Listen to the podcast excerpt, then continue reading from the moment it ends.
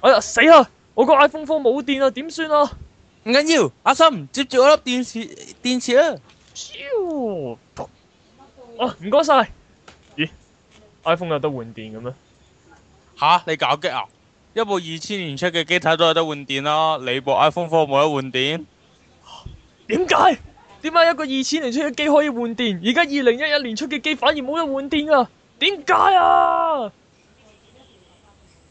好啦，我哋終於呢個讀開始呢個動漫萬歲啦！你唔講翻嚟啦？我都話我戒緊咯，嗯，哎呀，好可惜啊！係啊，咁 係啦，咁誒、呃今日啦，有我阿心啦，咪有，跟依仲有呢個七夜啦，哦，係喎，係咁仲有記得大家下個禮拜六凌晨十二點記得睇《飛痴佬》 啊！咁啦，仲有呢個古人啦，係啦，我係食緊龜苓膏嘅古人。嗯。啊。咁樣咧，好繼續，咁啦，仲有我哋有位新嘅嘉賓啦，就係、呢個阿余先啦，係大家好，終於唔係聽唔到佢講咩嘢嘅 M 影啊！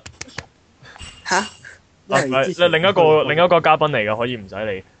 ，OK，咁咧講講收聽方法先，就係、呢個 www dot 電下 dot com，電下兩個字打中文啦。呢、個 Facebook 專業電下 Radio 同呢個 iTunes 去收聽我哋嘅節目。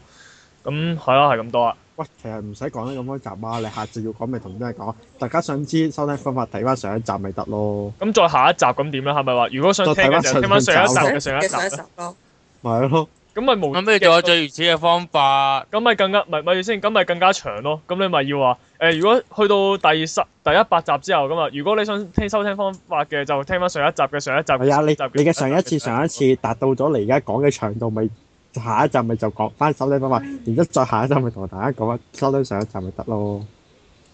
嗯嗯，或者叫自己上叫人哋上個上個網自己睇啦咁樣。係咯，幾方便唔嘅啫。好傻啦，香港人直接講句，如果想知道我哋嘅收聽方法，聽第一集啦，咁咪得咯。哇，咁啊係嘅，好嘢！應該要慢慢上一集、上一集、上一集咧。啊，係喎。好啦，好啦，好啦，誒嚟睇啊！咁我哋講翻先，咁誒、呃其實咁我哋今日講嘅咧就會係講啲舊嘢啦，嗯，就係講呢個數碼傳動戰士電筒。咩係嚟數碼暴㗎？龍戰士數啲。碼數碼暴龍定數碼戰士啊？未聽過。係咁，但係咁佢呢個呢、個係港譯嘅名嚟嘅，咁但係日文嘅名係叫 Gear Fighter 嘅。呢度冇人識佢哦噃。啊，繼續啦，繼續啦。好啦，咁就誒咁咁啊，今日就講下呢樣呢套嘢啦。咁首首先就要講下佢嘅來歷先。咁其實誒、呃如果誒、呃我哋香港嘅即係多嘅小朋友咧，咁之前睇佢嘅時候咧，應該係二零零三年嘅事嚟嘅。咁但係其實佢正式出品喺日本做咧，就係二千係二千年十月四號嘅事嚟嘅，好正常啊，係啦。係咯，你咪以為即刻有得睇係嘛？醒下啦，寶齊啦有。冇啲咩啊？依家嗰套誒數碼傳動高達咪係即刻有得睇咯，隔一個禮拜。係啊，人哋人哋講嗰度係嗰度係閃電十一人高達咯。係閃電打人係數碼傳動高達迪迦，OK，點啊？哇，個名真係好鬼長。信我啦，佢哋最後會進化做電筒㗎，係電筒嘅前傳嚟㗎。好啦，咁啊，但係咧誒，咁、呢個導演啦，但係就出乎意料地，個導演竟然係呢個福田啊，有咩問題啊？一個偉大嘅福田大人啦。我唔覺有咩問題，冇問題啊。哦，咁的確嘅，佢喺佢喺某套《跟登》啊，唔係喺《跟登 C 同 C D》嘅之前，佢都仲係一個好正常嘅導演嚟嘅。啲嘅話勉強睇得落眼嘅，D 就真係你啲嘢呃差喎。你啲冇冷笑真係非常之好。咁我哋繼續就係咁誒係啦。咁我哋講個故事大綱。咁之前其實第一集有講過嘅，咁我哋直接講下啲係咁，大家聽翻我哋第一集啦，好，我係哋今集嘅節目完啦，好，拜拜。喂好嘢耶，喂好，咁我哋講下先。咁喂，其實大家咧當初咧係都係點樣接觸呢套嘢咧？係咪大部分嘅人都係喺呢個《自叻小人類》啊，定唔知《閃電傳真機》嘅時候睇嘅咧？自己小人類嘅時小候人睇。小人類，即係個我都仲記係得有一集係唔知邊個辭職啦，咁又結果搞到我冇得睇落去咯。啊，小可喎，佢呢套佢竟然真係未翻做過，好似真係。咦係喎，佢真係冇翻做過是嗎？但誒係無線啲動畫波都冇翻做過咧。啊買有啲有㗎。係咯。有啲有嘅。誒、呃，嗰套咩誒爆丸啊、爆丸啊同埋爆丸啊，得啦得啦，唔爆啦，繼續啊！唉，咁係啦，咁誒呃係咯，唔係但係當初我係點咧？我係但係第一幕見到嘅就係、我反而係見到就係一個笠住面具，即係未未未插完未插好電嘅電筒啦，就攣住兩個男主角啦。跟住喺我見見到兩個男主角露出呢個好好好驚慌同埋好痛苦嘅表情啦。跟住嗰下我之所以睇一樣，其實覺得，咦，點解會點解嗰只機械人會係奸嘅？即係喺度喺度挟持咗兩個小朋友咁樣。咁跟住睇落去，跟住睇落去就我、哦、原來唔係嗰回事嚟我係第一集開始睇嘅，我就第一集就睇，然之後但係重點劇、重點集數嗰啲全部搣晒咯。嘅。啊！以前睇都係咁㗎，你以前睇動畫都係咁㗎，永永遠就係有樣嘢叫做叫做阿媽或者有樣嘢叫阿嫲嘅東西，佢唔會俾你睇落去㗎嘛。有時叫你做功課，夾硬熄咗你個電視㗎嘛。唉，算啦，唔講嗰啲咁嘅死人同面悲傷活嘅。總之堂堂正正問一句啦，你哋覺得呢套嘢好唔好睇咧？好睇，好睇，點解唔好睇？咁都係嗰句啦，又堂堂正正咁樣，點解覺得好睇咧？ 啊嗱嗱咁樣嘅，點解覺得好睇呢個問題咧？係有係有答 yes or no 同埋同埋呢個 reason 嘅。如果你淨係答 yes or no 啊，淨係得一分嘅啫，宇軒你明唔明啊？ OK，好啊。係啊，你要答答埋剩低嗰啲嘢，你先有分㗎。其實點點解好？你問我點解好睇啊？係咯，誒、首歌好聽先啦。我一開始睇其實係俾首歌吸引咗入去。啊，其實嗰啲配樂嗰啲全部都好聽嘅喎。係啊係。跟住仲有最尾最尾個伏筆，我真係 O 咗嘴嘅，都唔算最尾嘅。我嗰、中個嗰即係阿阿媽北斗阿媽嗰冇個。錯，係啊，嗰個伏筆，我係係真係完全俾佢 fit 晒，所以以為嗰個係一個所謂女主角咁嘅存在嚟噶嘛。係係即係嗰個迷之少女，我以為哇某天會喺呢個外太空嘅時候撞到佢咁樣，點知原來一開波就已經出現咗啦。係咯， get 到啊！我就諗冇嘢啊嘛，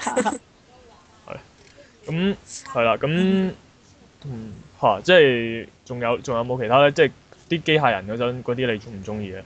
機械人啊都 OK 嘅，但係我覺得其實唔算話真係非常之突出嘅喎。啊，但係以佢到一個年代係大個設定嚟講，其實基本上一般嚟講， 機械人係唔會有呢個能源問題嘅，你知咁又係，咁又係，呢、個都係一個一個重點嚟。啊鐵甲萬能俠當年咧係曬下太陽就 O K 噶啦。咪呢咯個啊佢換電嗰度都係一個重點嚟。佢作為一個超級嘅機械，你真實係嗰啲咁死人高達啊、寶嗰啲，有個核蘭喺身上，我威晒佢，由頭打到尾噶嘛。嗰啲唔佢自己身為一個超級人，竟然係一個要能源嘅存在咯。嗯喂，同埋誒，佢、都幾破格，就係、誒、以往嘅超級係咧，係通常都周身武器噶嘛，嗯即係有飛彈啊，嗯又搖又揾啲搖搖掟人啊，又放陀螺啊咁樣嗰啲咧，但係係唯獨佢，佢基本上一開始係咩都冇。佢啊，得唔成係啊，佢嘅身體就係武器啦。啊他啲身體已經是武器了。其實真係㗎，佢身係真係好鬼勁啊！因為佢之前 P Station 佢嗰只 game 咧，佢都會有翻嗰啲武器同埋你就咁用翻佢部機咧。但實際上如果你係識玩咧，你唔裝嗰啲武器咧係更加勁嘅咯，你玩，誒因為多技啊呃嘛。係啊，佢誒。咁又係，佢佢因為佢係玩開格鬥技，如果你唔計佢之之後遇到嗰啲即係要領養翻嚟嗰啲數據武器嘅話，咁咁啊，但係佢 O K 嘅，我反而係中意佢嗰啲徒手格鬥嗰啲㗎。係。因為你以係往係好少睇噶嘛，以往就係揦住把劍衝埋去劈，一嘢劈開自己嘅兩半，好跟嘢住打就爆完，㗎啦嘛。係啦，係啊。咁不過我覺得佢誒佢呢部機操縱嚟講，誒佢個操縱方式其實我覺得幾有創意嘅，因為以前嗰啲一係就操縱杆，一係一係又唔知點解坐揸喺太度盤。㗎。呢個係真係要自己喐噶嘛？呢嚿嘢係唔係因為我以前好古怪，好古怪就係、呃我唔記得係咪係咪勇者特急咧，嗰、個咩誒、呃旋風字母人咧，佢揸太盤噶嘛，佢揸機械人㗎啫，好似係。嗯跟住我話好奇怪，到底係點樣可以用太盤去控制個機械人咧？即係出拳嘅時候，你係咪要響安咧？哦。嗯但係佢呢度就佢嗰個控制方法都幾合理嘅，因為佢你直接用你嘅身體去操作，你點喐就點喐咁樣咯。但係就會有啲奇怪就係、如果你做啲小動作嘅時候，係咪都會照做埋咧？即係譬如你急尿嘅時候，會會會俾人敵人見發現你急尿嘅吓咁最多你俾啊俾俾蚊咬嗰種會俾人發現，俾俾人發現哦，原來你俾蚊咬咁樣啫。咁隻蚊會飛到入去咩？咁可能之前咬咗嘅。喎，即係閂埋個艙門之啊，前。咁同埋同埋點解誒呃駕駛者係細路咧？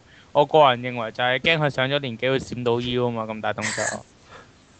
不過其實我比較想知咧，咁電筒最出名一個動作就係跪喺地下之後喺度好似嗰啲遙控車咁衝嚟衝去噶嘛。係啊，我想知咁佢哋嗰陣時係咪一樣跪咗喺地下之後條腰向左扭九十度㗎？哇！咁唔唔哎怪得，哇！佢佢其實咁咪佢解釋咗點解吉良點解電筒唔唔揀吉良國跟揀嗰兩個小朋友咯？哦，即係佢哋條腰係可以做，佢條脊椎係可以做到右左轉九十度嘅動作嘅唔。係，啊我覺得其實佢個吹咗我就話就話好新潮，其實我覺得真係好有問題嘅操作。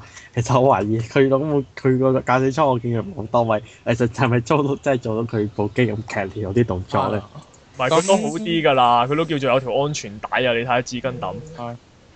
咁亦都有知道啦啲但啊身係體自己研喐究啊嘛，係一個好大嘅空間，佢係要俾啲嘢扣鬼住，然之後喐多嚿嘢先可以喐到啊嘛。有安全帶喂，大佬你支巾揼你震兩嘢，你咪你咪冚咗冚個個成個人升起咗，冚咗落個頭，冚咗落個頂嗰度。啊咁朱金揼嗰啲話自己咩經歷，真係真係千秋萬載訓練嗰啲咩舞蹈家嚟噶嘛，你唔可以咁講噶嘛即。係東方不敗嗰啲啊，係啊，大家唔係同一個 level 嚟噶嘛。咁啊係。哦，嗯咁不過都有啲好似我哋一開波個短劇咁啦，心不如舊嘅感覺啦。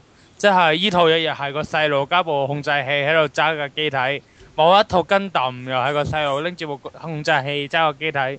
點解人哋嗰啲人設啊、駕駕駛服同埋個駕控制器會型咁嗰啲多倍嘅咧？啊，哇哦係啊喎，嚇誒哪怕去到而家去嗰個咁嘅叫做數碼傳動器啊，啊。都係好 cyber 嘅喎，嗰、個造型都係。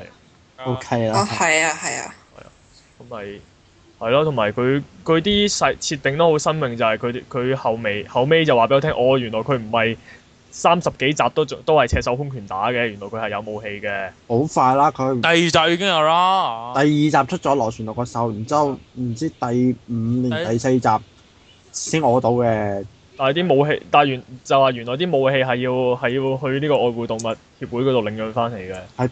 執翻嚟嘅自己。你自唔己好講捉到，翻嚟㗎。你唔好講到咁輕鬆都唔得啊！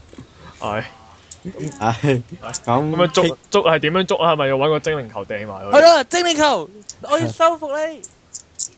咁佢咁好似真係收服嘅喎，佢好似係用收服呢個字嘅喎。佢佢唔知誒咩翻翻啊吉得咁樣，佢唔知啱啱通意大利文定英文定日文咁樣咧，然之後由佢有冇死人數碼傳到去射條線出去咧。但但係應該佢條線好似講過俾人哋打斷咗嘅話咧，就就收復失敗㗎啦嘛。我咁呢個係釣啊魚 game 嚟嘅，其實釣魚遊戲。 係啊，唔係，其實都係嘅，因為係睇下嗰隻嘢係咪係咪揀你中嘅，意食紅蘿蔔啊，定中意食肉嘅，即即係呃係誒。啲有利過去咁。即係譬如，如果你夾硬將隻嘢撳喺地下嘅話咧，跟住佢只要嗰條隻嘢唔妥你，唔中意你嘅話，你最後你點樣修復都修復唔到 得嘅，㗎，夾硬撳係得㗎，可以用武力修復㗎。冇力收復㗎。佢誒、呃、當初啊啊北島個阿叔啊阿魯提亞，當年或者誒誒騎個牛咧，都係俾班卒仔撳鬼住，都夾硬收㗎咋。係我記得奇國牛嗰陣，好似係銀河差啲收服到噶嘛，係咪啊？誒下雪，唔係佢唔躲一係集，誒躲一集留翻第二 part 講嗰啲經驗集數就咁講下人咯，而家。咁第一個就梗係俾瓊明係主角，但係實際上主角係招式招式閱讀機嘅出雲銀河。其實真係好鬼慘，出銀河唔知誒、出咁唔雲唔係好正常，佢同成雲成銀河佢同成個故事係冇關係㗎嘛。啊！佢佢佢真係佢存在係做啲咩咧？就喺啲緊要關頭咧，就同阿北斗就鬧夫妻不和，就搞到嗰個電筒失晒控啦。哇！你講起呢樣嘢真係，我覺得電筒又係嗰啲，又係原來係不多不少，又而家睇翻係好多 BL 嘢喺入面咯。真係真係細個睇冇問題，大個睇啊但係細有個睇真係唔覺嘅喎。啊，你細個睇冇問題，大個睇又發覺，咦唔多對路喎呢度嘢，即係又係一個百變小櫻度一女人啦。即係又係，即係原來今年今今集又係呢個童年幻滅系列嚟嘅。系，唉，唔好理佢咁鬼多啦但。但其實唔算嘅喎，因為你睇下銀河有，只不過喺大部分嘅描述上，佢係一個招式提供者，只要你睇得出佢都係一個激追星族嚟嘅啫，只不過係系咯，哦，唔係佢係一個佢最大嘅作為係嗰唔啲咩疾風三年擊咁樣出嚟。係唔係，其實佢除咗打功夫呢方面係特別強悍之外，佢其基本上係一個好普通嘅小朋友但咯。但係我真係好好普通嘅市民，就佢啲功夫已經唔普通啦。我心諗呢條友喺學校度咧，應該都冇咩人敢得罪佢嘅。有乜嘢同佢講多兩個激嬲，佢俾佢打死咗點算啊？哦，呢個係一個誇張嘅表達手法嚟嘅啫。我覺得根本現實嚟，呢、個根本就係一個一個好勇鬥狠嘅小朋友，我覺得有啲驚啊！係。咁樣咁樣你對比嘅話，嗰班踢足球踢踢下去，踢晒啲火啊、雪啊、閃電啊，真係更得人驚啦。啊，同埋佢都有樣嘢好特別嘅就係、佢即係理論上要駕駕駛呢、個呢、個 Gear Fighter 咁，應該你係要好熟悉電腦嗰啲嘢噶嘛，因為你又要搞 OS 啊，又要咩哦修復嗰啲有控制部機嗰啲嘢，但係咧阿雲阿銀河係呢個機械白痴嚟嘅。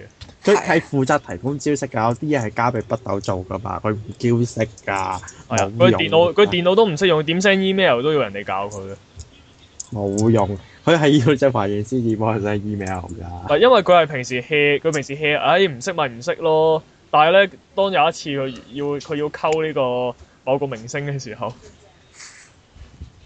啊唔係，好似係想得佢張入場票，所以要 send email 俾唔係佢。啊，普通就咁 send 啫嘛，都係係啊，咁跟住 send email，但係佢打完篇 email 之後，跟住係唔識 send 出去嘅。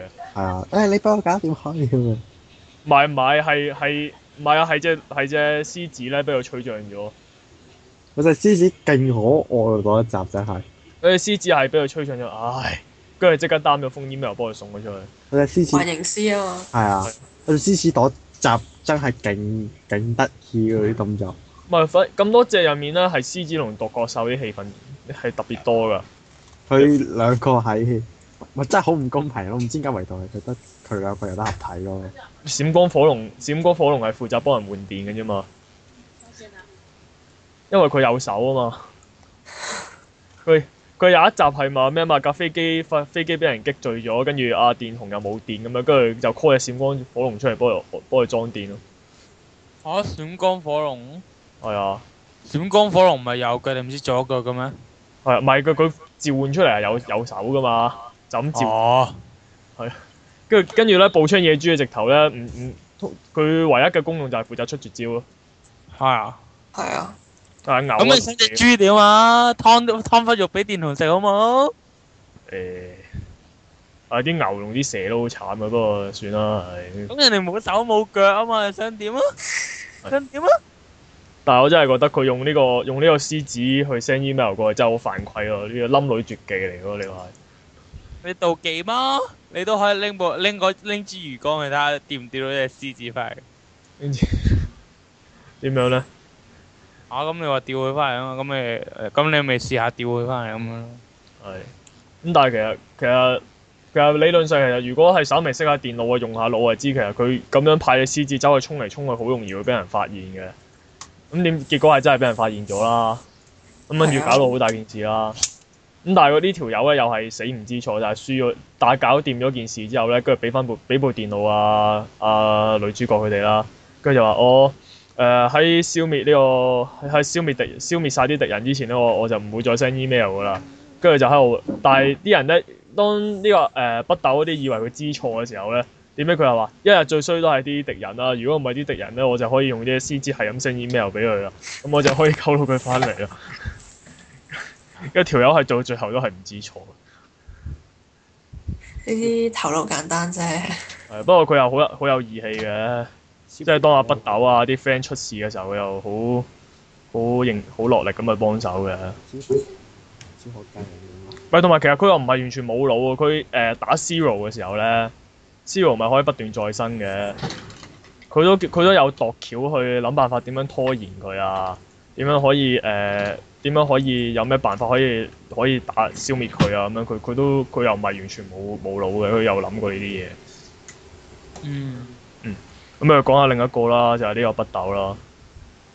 但係啊，以前咧我係諗唔到一個形容詞去形容北斗，但係去到依家大個咗之後咧，我我諗到一個英文字嚟去形容係佢，係 M，我明一個 M 㗎啦。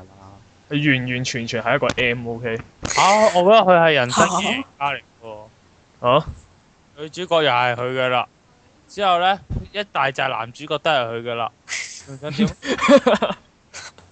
佢咪你明唔明？佢係好，佢個佢嗰個嗱，首先佢本身個造型啦，都係好鬼 M，好鬼 M 噶啦，好鬼弱氣噶啦。跟住咧，佢中途咧仲要喺度係咁病 S 啦，譬如有次俾司徒間捉翻去洗佢腦啦。係跟住咧，佢嗰次仲要係話誒咩誒，呃佢、洗腦話係佢係嗰個嗰、阿個茂定阿昂啊？阿昂嘅阿昂嘅朋友啊嘛，係係阿昂咁跟住咧，佢對住佢咧話啊，你係我嘅好朋友，跟住露出呢個微笑嘅時候，嗰陣哇 M 到爆啊嗰、個樣 M 還 M，你不你知咪啊？啊係唔好意思，啊又爆咪啊！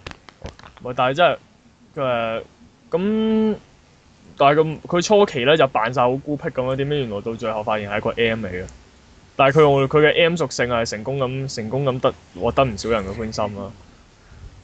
我想第一個係佢一生嘅伴侶就係呢個銀河啦。啊因為係人哋追明星仔㗎咯。嗯？人哋追明星仔㗎咯。哦，唔係啊，佢呢呢個只係佢表面呢、個煙幕嚟噶嘛。嗯咁跟住阿昂，阿昂又係佢又阿昂係表表姐啦，佢直頭係真係真係靠佢嗰啲個靠佢嗰啲性格去捉佢翻，去去將佢俘虜翻嚟嘅係。嗯咁啊啊誒係佢佢係好為朋友噶嘛，就算係洗腦都好啦，佢好拼命咁去保護阿昂嗰啲咧，佢完全係俾人係啊，所以我覺得佢佢又係啲腐腐嘢嗰啲始祖嚟嘅又係。嗯，嗰啲經典劇情嚟嘅，想當年啲動畫唔知一套到都要有啲咁嘅情節㗎啦。 嗯，硬係有一個同伴要俾人洗完腦，已經做完突然之間隔咗十幾集就會變翻做同伴，經典劇情嚟嘅呢咁啊係，唔係但係佢佢嘅表現係真係，唔係同埋佢，但係佢係好重要嘅主角嚟嘅，咁至少成成個古仔嘅主線都係都係喺佢嗰個屋企身上啲。嘅。知唔知當年佢阿媽整個 fit 到好慘啦，都係嗰句。唉，誒啊講下佢阿媽啦，我本來諗住係一對啊㗎嘛，唔係但係好笑啊！但係誒、呃最後尾咧，阿、北斗咪揸翻呢個黃牙嘅，嗯，跟住佢啲招咧，全部佢係唔識自創嘅，要要揼翻銀河啲招翻嚟。我真係好想問我佢得到咩？其實得唔到嘅喎。所以佢你見唔見佢冇嗌招名啊？誒角色唔同嘅，角色定位唔同嘅。咁熱血啊！嗯，咁同埋誒好啦，咁講下佢阿媽，唉、佢阿媽真係真係冇嘢好講，我連續俾佢 fit 咗兩次，嚇係一次啫嘛。咪啊第一次就係阿媽，佢本身係阿媽啦，跟住當我發現原來佢係嗰個司令官嘅時候，我真係 O 咗啦。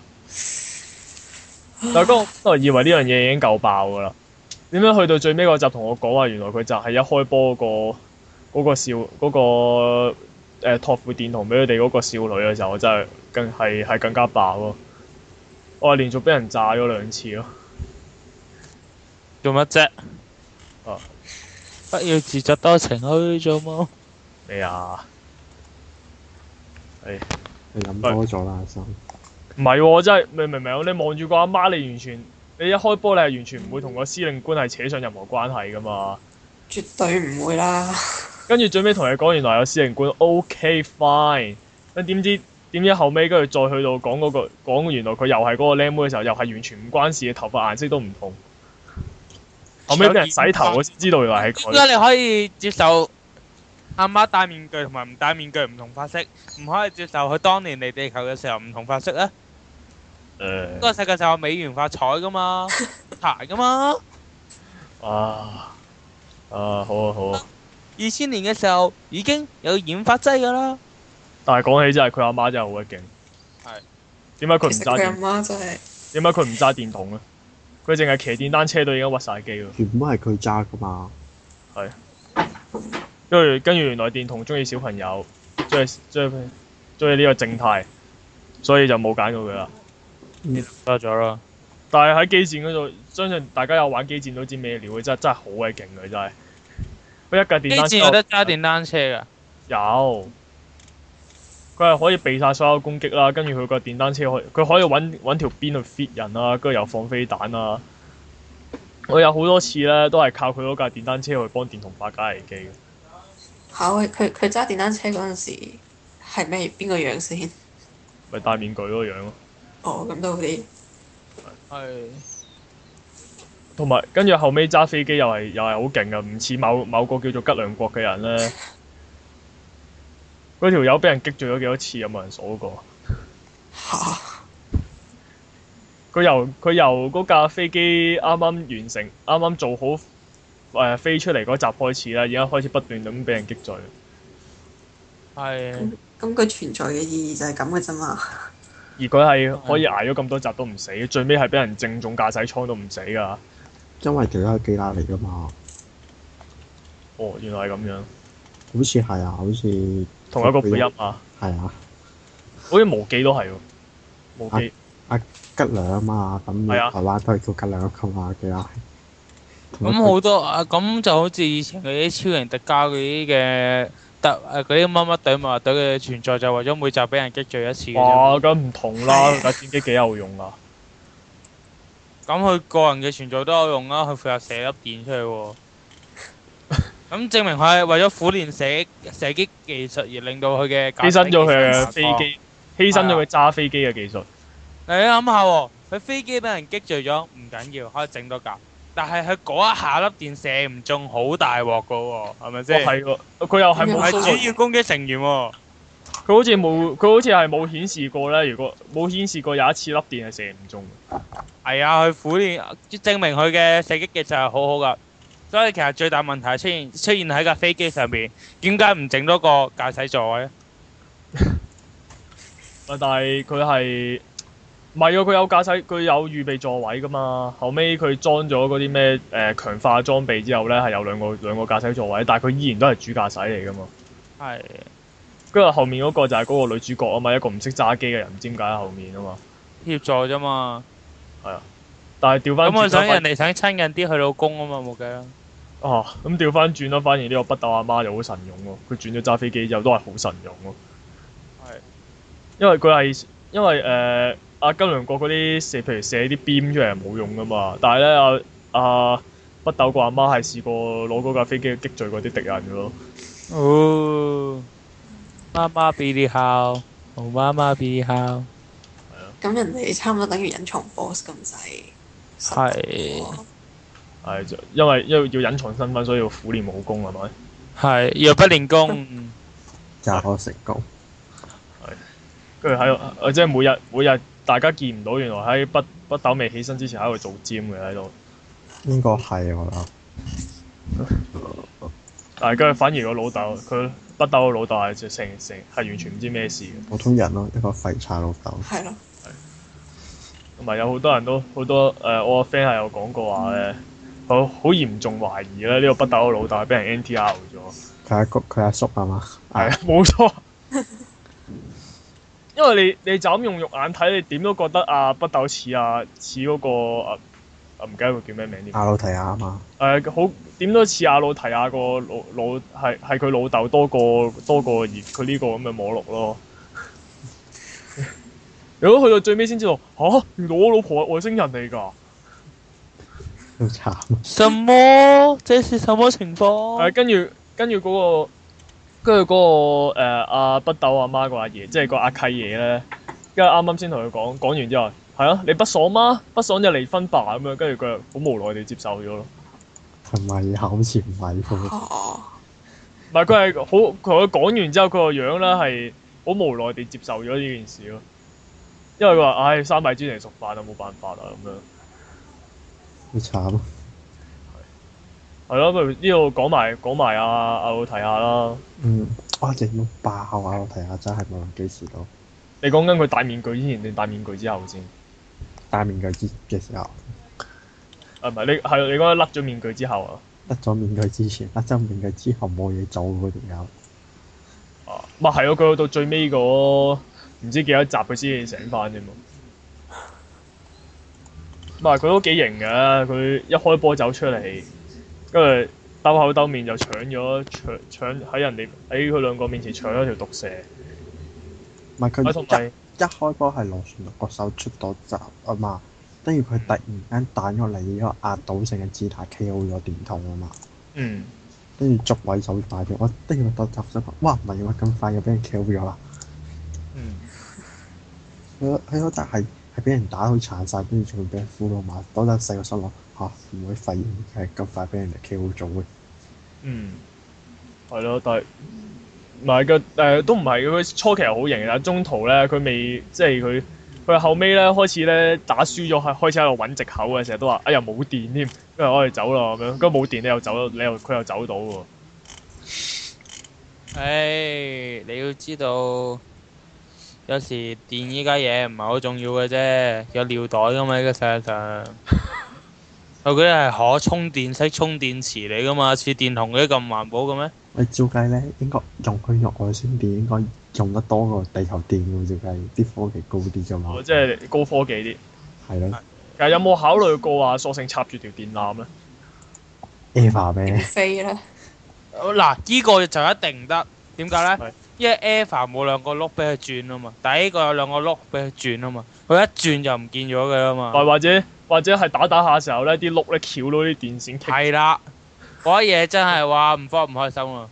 喂喂，要要要咧攞另一隻手插，慢慢控制插翻啊，嗰啲。唔使嘅，誒、誒，如果係阿鳳牙嘅話，會冇呢個問題嘅，因為佢直接可以同阿藤邊毒毒蛇玩雙邊嘅係，喂同埋咧有個位我係唔知佢係套租位定係咩嚟嘅？你會發佢佢本身個面具同黃牙個面具一模一樣樣。嗯係喎唔唔知啊，係咪專登定點？好好笑喎！我覺得呢個係。嚇。啊嚇咁、我覺得呢個係專登㗎啦，係咯，係但啊係但係我係覺得佢唔打開個面具係型好多咯。黃牙係啊，啊，咁睇慣咗嘅啫，可能睇慣咗啦。係啊係，我我打我我開有咗，打開咗冇個，我打開咗好弱氣啊！佢個樣打開咗之後，好似好和藹，好可親，係咯，佢個樣係唔兇狠啊嘅，好和藹可親啊嘅。將啲電同你開咗面具先可以睇得上眼嘅講話，就唔開面具先睇得上眼嘅，嗯，兩個都係相反。我是善良的黃哦牛，嗯，咁第一 part 去到呢度啦。係啦，咁我哋一 part two 可能講係啊，講氣到爆嘅 part one 就完咗先啦，係啦，大家唔需要擔心。因為 part part two 會 two 會更更加 hea 㗎氣嘅係， 根據傳統我哋 part two 係會更 hea 㗎，好好。好啦，咁我哋行翻嚟繼續 hea 啦。